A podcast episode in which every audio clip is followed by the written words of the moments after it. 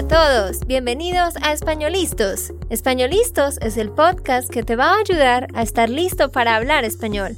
Españolistos te prepara para hablar español en cualquier lugar, a cualquier hora y en cualquier situación. ¿Recuerdas todos esos momentos en los que no supiste qué decir? ¿Esos momentos en los que no pudiste mantener una conversación? Pues tranquilo, Españolistos es la herramienta que estabas buscando para mejorar tu español. Dile adiós a todos esos momentos incómodos. Entonces, empecemos. ¿Estamos listos? Yo soy Andrea, de Santander, Colombia. Y yo soy Nate, de Texas, Estados Unidos. Hola, ¿cómo estás? ¿Cómo te va? Ya estamos terminando este mes de noviembre, no lo puedo creer porque como siempre decimos, el tiempo vuela. Hoy te traemos algo muy chévere y diferente.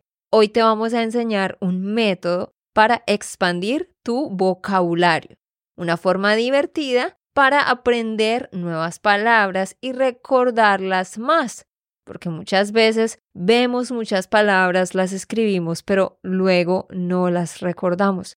Entonces, hoy te vamos a mostrar un ejercicio que puedes hacer para aprender y recordar nuevas palabras. Y para eso Nate, por supuesto, nos va a estar ayudando. Él te va a representar a ti, como siempre, y yo seré la profesora. Mientras hacemos estos ejercicios, por supuesto, quiero que tú también pienses en las posibles respuestas.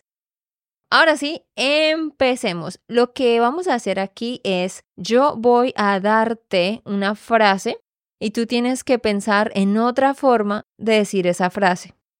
Es decir, tienes que repetir la frase, pero cambiar el verbo. Vamos a aprender sinónimos para algunos verbos. Por supuesto, Nate me va a responder aquí, pero quiero que tú hagas el ejercicio al mismo tiempo. Mm, sí, este tipo de ejercicio es algo que Andrea va a hacer muy bien, pero yo no. Siempre he sufrido con esos tipos de ejercicios. Y bueno, vamos a ver, vamos a ver. Pero creo que sí, va a ser muy difícil para mí.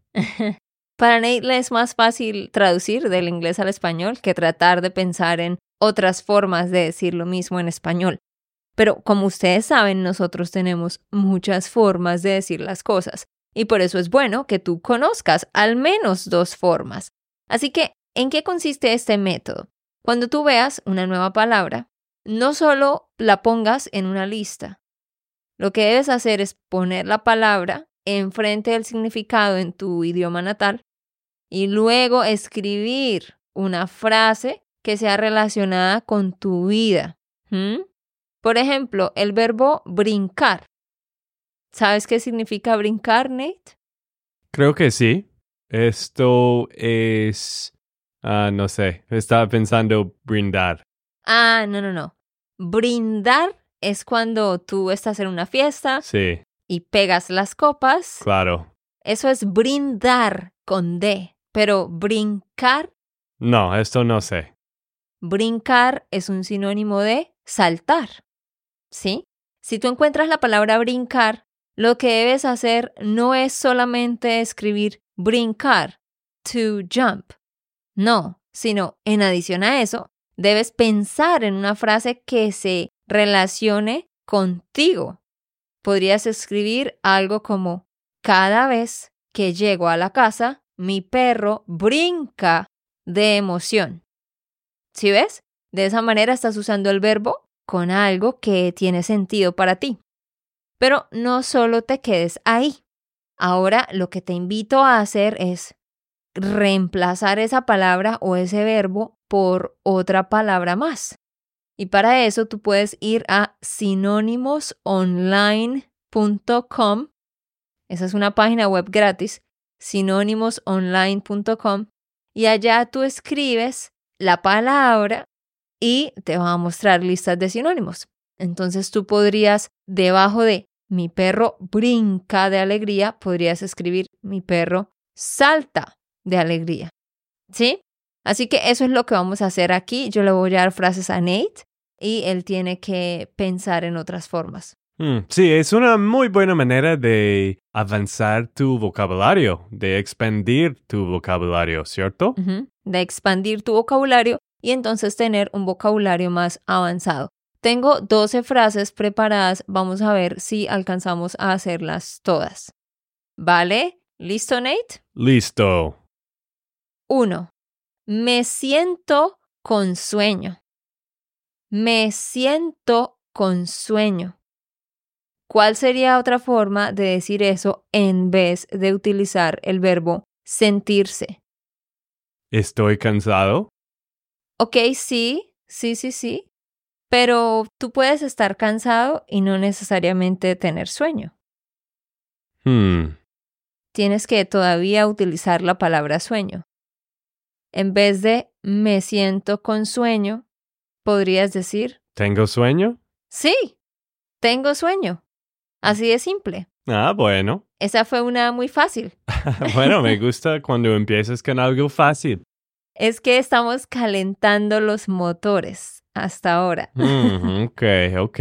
Bueno, la forma más avanzada de eso sería cuál.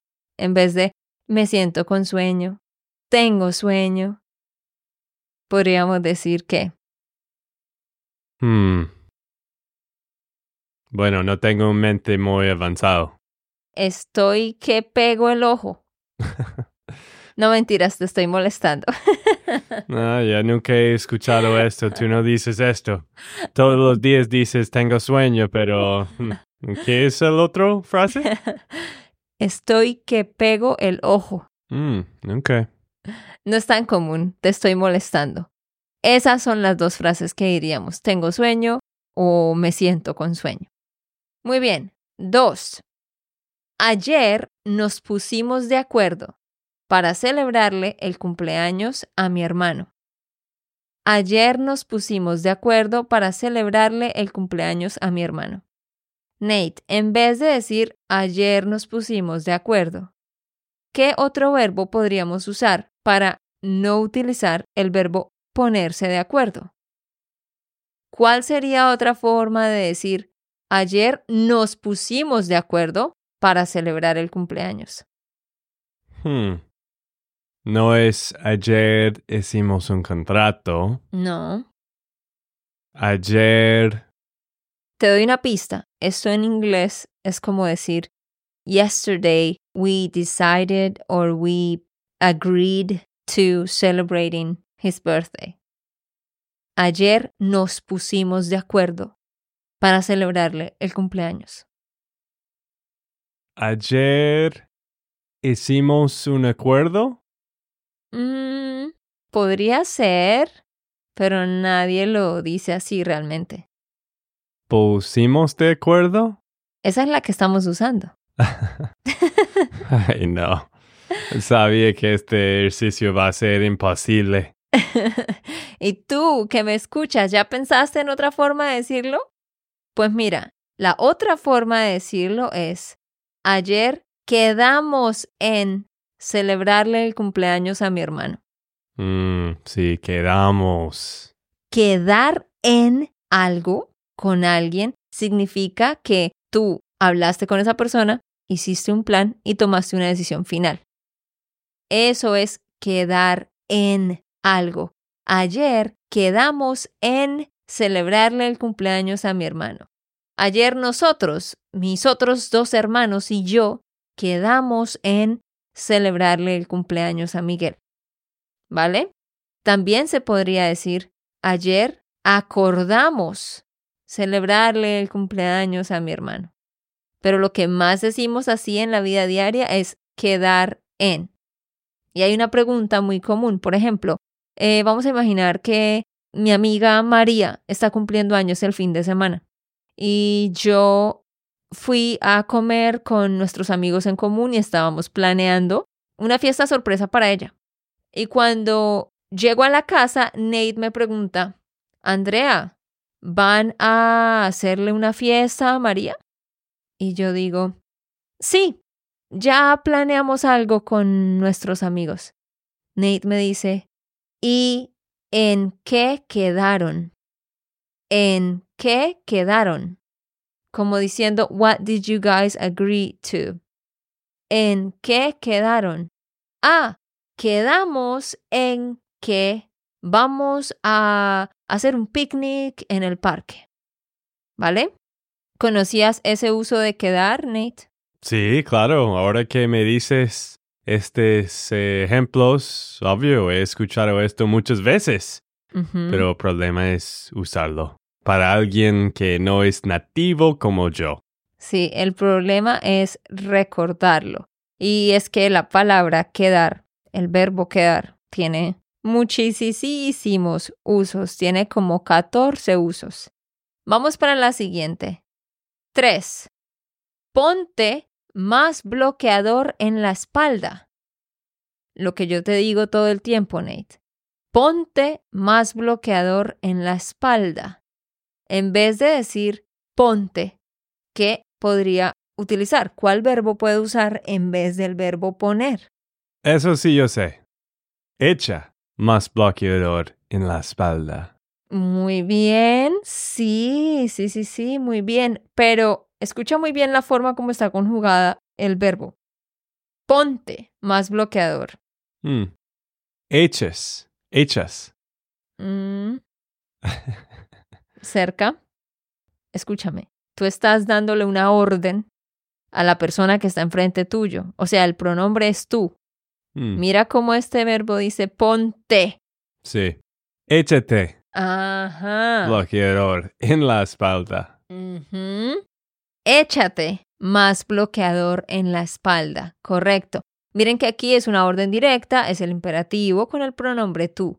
Ponte más bloqueador, el verbo poner. Échate más bloqueador, el verbo echar. Sí. ¿Puedes pensar en algún otro verbo? Sabía que vas a preguntar para más verbos. Hmm. Ponte, échate. Hágalo. No. Agrégalo. Mm, agregar es add. Hmm. Estás haciendo un gran esfuerzo y te felicito por eso. ok. Pero el otro verbo posible es aplicarse, aplicarse algo en el cuerpo. Aplícate. Sí, aplícate más bloqueador. Pero realmente las formas más comunes es ponte o échate algo en el cuerpo. Muy bien. Y Nate, quiero corregir un error que cometiste. Tú dijiste, ay, sabía que ibas a preguntar para más. Tú estabas pensando en inglés, I knew you were gonna ask for more. Pero recuerda que to ask a question es hacer una pregunta. To ask something es preguntar algo. Pero to ask for no es preguntar por, ni tampoco preguntar para. Eso es pedir. Hmm. Así que aquí lo que tú debías decir es, ah, sabía que ibas a pedir más palabras. Hmm, ok, muchas gracias. Y pilas porque sé que muchos de ustedes que me escuchan seguramente cometen ese error, entonces trata de corregirlo. Sigamos. Cuatro. Pienso que el español es un idioma romántico. Pienso que el español es un idioma romántico. ¿Puedes darme otra expresión en vez de pienso que para dar tu opinión? No es creo que.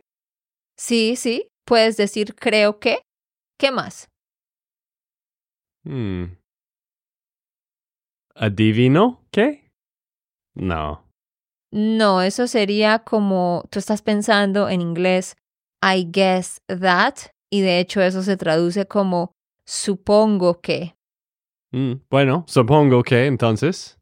Pero no, no sirve porque aquí estamos diciendo I think that. Estás expresando algo que piensas. Entonces puedes decir pienso que, creo que. ¿Qué más? El pobre Nate está sufriendo mucho hoy. Bueno, hice un ejemplo, ¿ok? ¿Qué más hay? Amor, pero piensa en otra. Piensa en inglés. A ver, ¿qué dirías en inglés? Como I think that es pienso que. ¿Qué más dirías en inglés si vas a expresar tu opinión? Piensa en inglés y trata de I traducir. believe that. Creo que. Ajá. ¿Qué más? Ah, no, ¿verdad que ustedes en inglés son más aburridos? Puede ser, puede ser.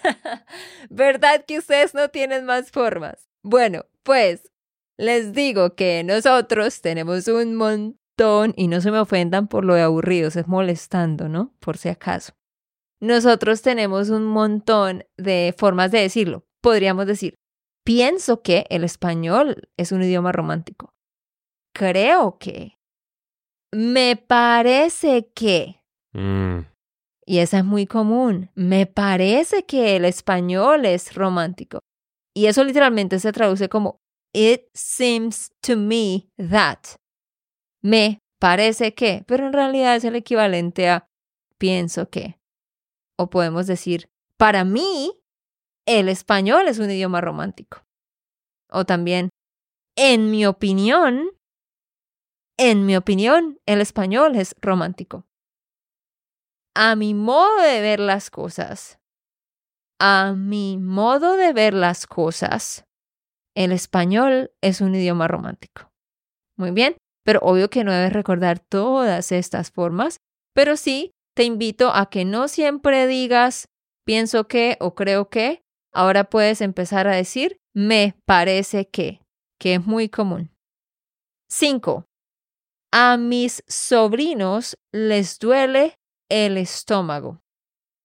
A mis sobrinos les duele el estómago.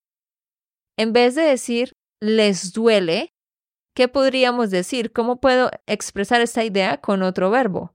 A mis sobrinos les duele el estómago. ¿Qué piensas tú, querido estudiante? ¿Y qué me dices tú, Nate? Bueno, mis sobrinos tienen dolor del estómago. Muy bien, Nate. Sí, la adivinaste. Ajá. Pero es solamente de estómago. Es interesante porque con el verbo doler decimos a mí me duele el estómago. A mí me duele la cabeza. A ti te duele la espalda. A ti te duele la garganta. A mis sobrinos les duele el estómago. A mis sobrinos les duelen las piernas. Cuando utilizamos el verbo doler, sí ponemos el artículo con la parte del cuerpo. Pero cuando utilizamos tener dolor de, ya no ponemos el artículo en la parte del cuerpo. Entonces debes decir, mis sobrinos tienen dolor de estómago, no del estómago, ¿vale? Pónganme mucha atención ustedes ahí en esto, ¿no? Entonces, dolerle algo a alguien, a propósito, noten que esta estructura es la del verbo gustar. A mí me gusta, a mí me duele. A mis sobrinos les gusta, a mis sobrinos les duele. Con esa estructura sí se pone el artículo en la parte del cuerpo. Con la otra de tener dolor no se usa. Muy bien. Muy bien. Bueno, pero antes de continuar con los ejercicios, quiero hacerte una pregunta. ¿Sientes que tu español está mejorando cada vez o te sientes estancado? ¿Mm? Contesta esa pregunta. ¿Cómo te sientes con tu español? ¿Estás avanzando o estás estancado?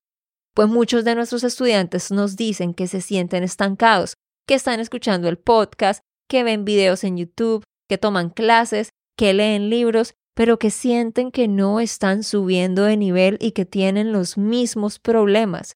Pues quiero explicarte que eso sucede porque no estás teniendo una estructura y una rutina. Es súper importante que tú tengas una estructura en tu aprendizaje y que tú sigas una rutina. Y es por eso que quiero invitarte a que te vuelvas uno de nuestros estudiantes, que hagas parte de nuestro curso de español para intermedios y avanzados. Es una membresía, así que tú puedes entrar y salir en cualquier momento que tú quieras. Por eso te estamos invitando a que te registres por un mes o más si quieres, pero por lo menos por un mes y pruebes nuestro programa durante este mes de diciembre. Regístrate, prueba el programa durante el mes de diciembre y si no te gusta, vamos a devolver tu dinero. Solo debes mandarnos un correo diciendo que quieres una devolución. Y si te gusta, a finales de diciembre puedes comprar seis meses o un año para llevarte el descuento. Pero estoy segura de que te va a encantar porque en nuestro programa tenemos todas las herramientas que tú necesitas para llevar tu español al siguiente nivel. Vas a tener cuatro clases en vivo cada mes y vas a tener ocho lecciones enfocadas en un tema para cada mes también. Tenemos un club de lectura, tenemos grupos de conversación y cada mes nos enfocamos en un tema específico y todo es un conjunto que hace que tu aprendizaje suba y suba cada vez. Entonces ve a SpanishLandSchool.com slash member y regístrate. Termina el año bien. Prueba este programa para que decidas si quieres empezar en enero en serio con un programa que te va a ayudar a mejorar. Muy bien, ahora sí, volvamos a los ejercicios. Vamos para el siguiente. 6. Alguien tiene que sacar la basura. Imaginemos que estamos en la sala con mi familia y yo digo, uy, la basura huele muy feo y el camión va a pasar en un ratico. Hmm, alguien tiene que sacar la basura. Ahí yo no estoy diciendo quién, ni estoy dándole una orden directa a nadie de los que están alrededor mío, pero estoy diciendo esa frase esperando que quizás Miguel o Valentina o David digan, ah, sí, sí, ok, yo voy a sacarla. Entonces, con este contexto, piensa en otra forma de decir esta frase con un verbo diferente a tener. De nuevo, la frase es, alguien tiene que sacar la basura.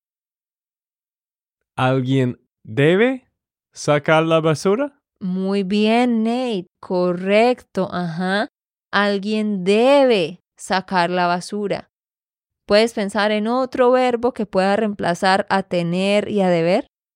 Bueno, fue suficiente difícil solo pensar en deber, pero ¿hay alguien que va a sacar la basura? Ok, sí, esa frase está bien, sí, se podría decir eso. Hay alguien que va a sacar la basura. Aunque, de hecho, Nate, ahí debes utilizar el subjuntivo. ok. ¿Hay alguien que vaya a sacar la basura? Porque huele muy feo. ¿Y por qué utilizamos el subjuntivo ahí? Porque estamos haciendo una pregunta. Y esa pregunta dice, ¿hay alguien que? Y de hecho, ese es un trigger para el subjuntivo, porque no sabemos si esa persona sí esté dispuesta o no. Sí, Andrea, pero alguien necesita sacar la basura. Ajá, esa sería la otra forma. Alguien tiene que sacar la basura, alguien debe sacar la basura, alguien necesita sacar la basura. Y quiero enseñarte dos formas más que no sé si tú conozcas y no sé si tú que me escuchas las conozcas en un contexto como este, cuando se debe hacer algo y hay un grupo de personas escuchando y queremos que alguien lo haga, pero no queremos ser muy directos, pues lo decimos de alguna de estas formas. O también podemos decir, hay que sacar la basura. Hmm, la basura huele muy feo. Hay que sacar la basura. O también podría decir, hmm, la basura huele mal toca sacar la basura. Toca sacar la basura o hay que sacar la basura. Es muy común utilizar estas formas. No estamos poniendo ningún pronombre porque no se le está hablando a una persona eh, directamente, pero se espera que alguien de los que está en el grupo tome la iniciativa. Muy bien.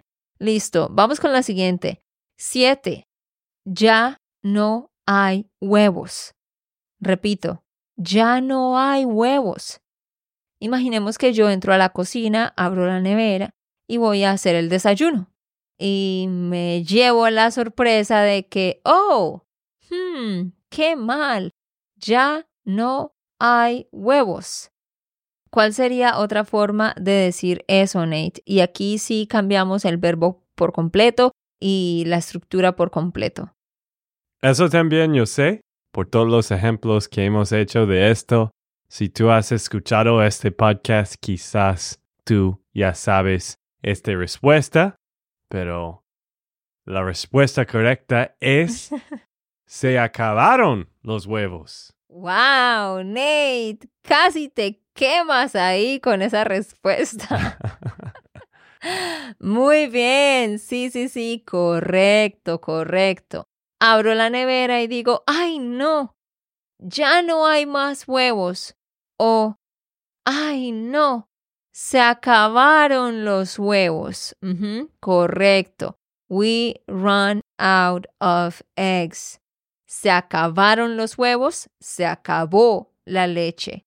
Se acabaron las naranjas, se acabó el chocolate, dependiendo si es singular o plural. Y bueno, vamos a hacer una última que sería nuestra número 8. ¿Cómo te ha parecido este ejercicio, Nate? Un poco difícil como pensé, pero la verdad me gusta porque está causando mi mente a expandir y pensar más en otras palabras, en tratar de no siempre usar las mismas estructuras fáciles.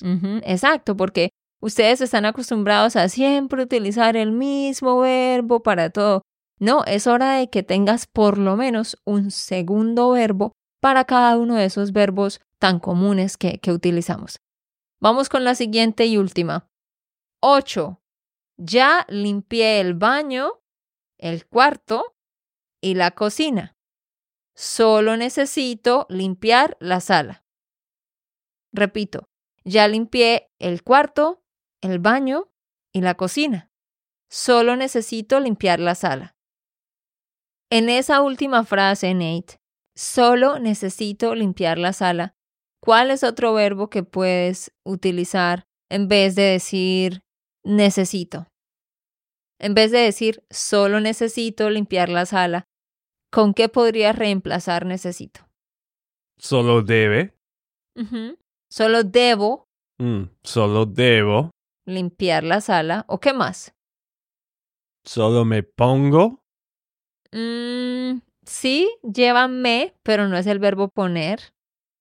A ver, piensa, cuando ya hiciste unas cosas tenías una lista de cosas por hacer y ya hiciste unas, pero todavía tienes que hacer otra. Hmm. Es un verbo muy común que hemos trabajado. ¿Solo quedo en? No. Con la F. La letra F. ¿Y qué letra es después del F? Solo me y después de esto, ¿qué sílabo? Solo me fa. Fal. Ay, Nate. Solo, me falta. Eso. Tú vas a decir solo me falta. Solo me falta. Solo me falta, claro. Parece que le estoy dando pistas a un niño pequeño. Ay, no. Bueno, estamos en el fin del día. Siempre prefiero grabar estos podcasts en la mañana. Nate claramente está cansado. Muy bien, solo me falta limpiar la sala. Ese es otro verbo muy común, el verbo faltar. Bueno, queridos, espero que hayan aprendido algo nuevo hoy. Olvidé mencionar esto al principio, pero por supuesto, este episodio tiene una transcripción. Tú puedes descargarla en espanolistos.com. Allá solamente das clic en el episodio y lo recibes en tu correo electrónico. Ve ya mismo a SpanishLandSchool.com slash member y revisa todos los detalles y regístrate. No tienes nada que perder. Regístrate por un mes si no estás seguro y prueba nuestro programa. El mes de diciembre va a ser súper interesante vamos a estar enfocándonos en diálogos, en conversaciones de la vida diaria y vamos a hacer ejercicios de escucha y ejercicios como estos para aprender vocabulario utilizando diálogos que fueron hechos por colombianos, así que aprendemos en contexto y con voces, con audios de la vida real, con lo que realmente se utiliza en la vida diaria.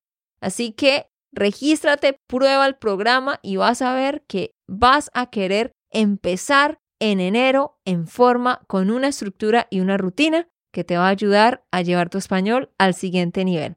SpanishLandSchool.com slash member. El link está en la descripción. Y muchas gracias Nate por sufrir, perdón, por participar hoy. bueno, bueno, sí, no, esto fue difícil, pero no imposible y ojalá que ustedes estén aprendiendo conmigo.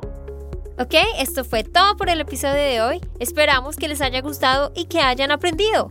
Y recuerda, si sientes que estás listo para aprender español, solo da un clic en Español Listos. No olvides dejar tus comentarios de lo que te gustó y los temas que quieres que tratemos. Suscríbete y déjanos tus reseñas. Españolistos les dice chao chao y hasta, la próxima.